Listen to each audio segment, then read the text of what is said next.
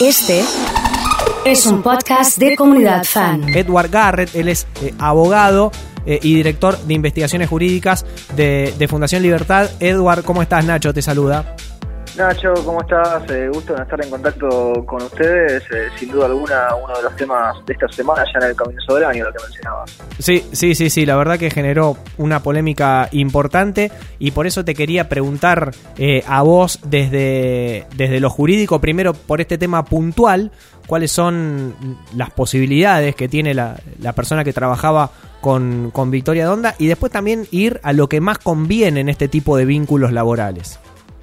Bueno, hace rato, Nacho, que la normativa en Argentina se alineó a lo que ya la jurisprudencia marcaba, es decir, a lo que los tribunales iban señalando, que con respecto al trabajo doméstico, lo que sucedía en nuestro país y sigue sucediendo también en una porción importante, era lo que eh, coloquialmente se denomina como empleo en negro, pero que para ser más técnicos eh, deberíamos hablar de empleo eh, no registrado clandestino, o en el caso de que hubiese alguna registración, pero no se adaptara o no se conectara realmente con lo que es la realidad de la situación, el deficientemente registrado. ¿Qué sucedía? Que como estos vínculos laborales, por lógica, eh, se dan eh, en la casa de las personas, es decir, un ámbito que no es de lo público, un ámbito que es más difícil eh, de controlar. Muchas veces lo que se terminaba dando, Nacho, era que a estas personas se las contrataba de forma irregular, y digo contrataba acá en un término laxo, porque no había ni un contrato, ni nada escrito, ni nada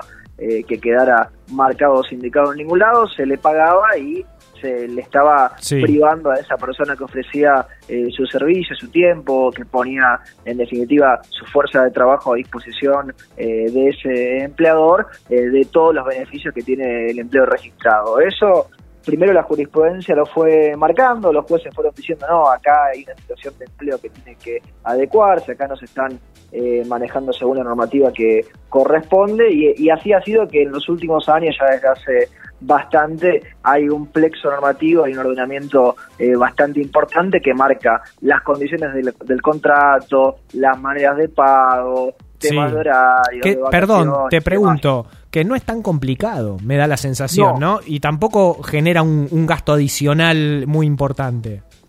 No, no, Nacho, no es demasiado complicado. Es decir, la persona que quiere tener eh, alguna persona que le ayude en su casa, alguna cuestión de empleo doméstico, esto pensemos que es más amplio, que no solamente la cuestión que uno imaginaría a lo mejor eh, de limpieza, puede ser tal vez a lo mejor, no sé, eh, la asistencia a algún familiar que lo necesite o lo que fuere, eh, se le da de alta en AFIP, eh, se le da de alta en ANSES vinculando a esta persona, se hacen los aportes y las contribuciones correspondientes, se le emite el recibo por el sistema de AFIP para que quede todo eso marcado eh, y, con esto uno lo que va dando cuenta, por un lado, es de que la persona que está ofreciendo este servicio queda amparada y protegida eh, y con todos los beneficios que le corresponden por la tarea que está realizando. Pensemos en, no sé, acceso a la salud, la posibilidad de una jubilación en el futuro eh, y claramente si el vínculo se tiene que desactivar,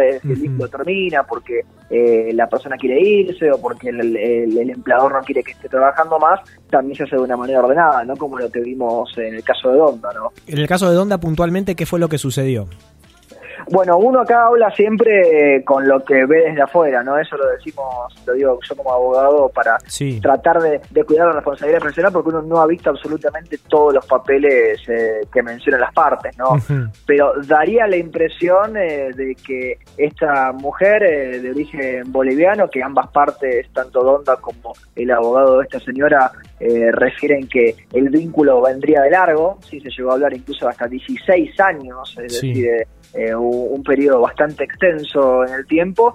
Eh, Donda lo que aclaró, lo que mostró es que el, último año, es decir, el 2020, parecería ser están pagos los aportes completos. Yo ahí como eh, periodista, además abogado, hice el, chequeo personal y en efecto le aparecen a esta mujer los del 2020 pagos. Uno no puede asegurar que aparezcan pagos los de los 15 años eh, anteriores, que me parece que es lo que esta mujer eh, con justeza podría estar reclamándole y si en efecto no se los hubiesen pagado, claramente que Donda o la familia de Donda o quien lo hubiese contratado eh, estaría en falta. Claro, claro. Lo que está pasando acá es eso, ¿no? Que hay una falta de aportes de los años de los años anteriores. ¿Qué riesgo corre la persona que tiene algún empleo doméstico en negro en el caso de una desvinculación?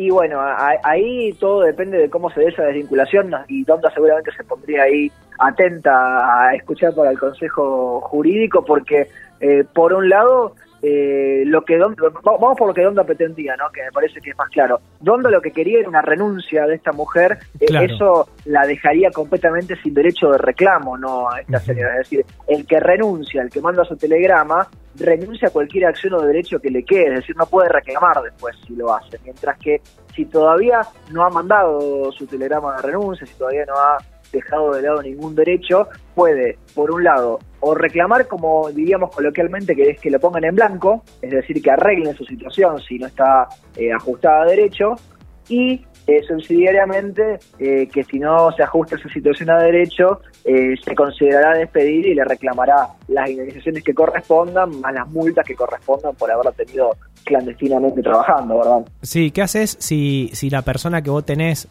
trabajando en tu, en tu casa no quiere estar en blanco porque, por ejemplo, cobra un plan social?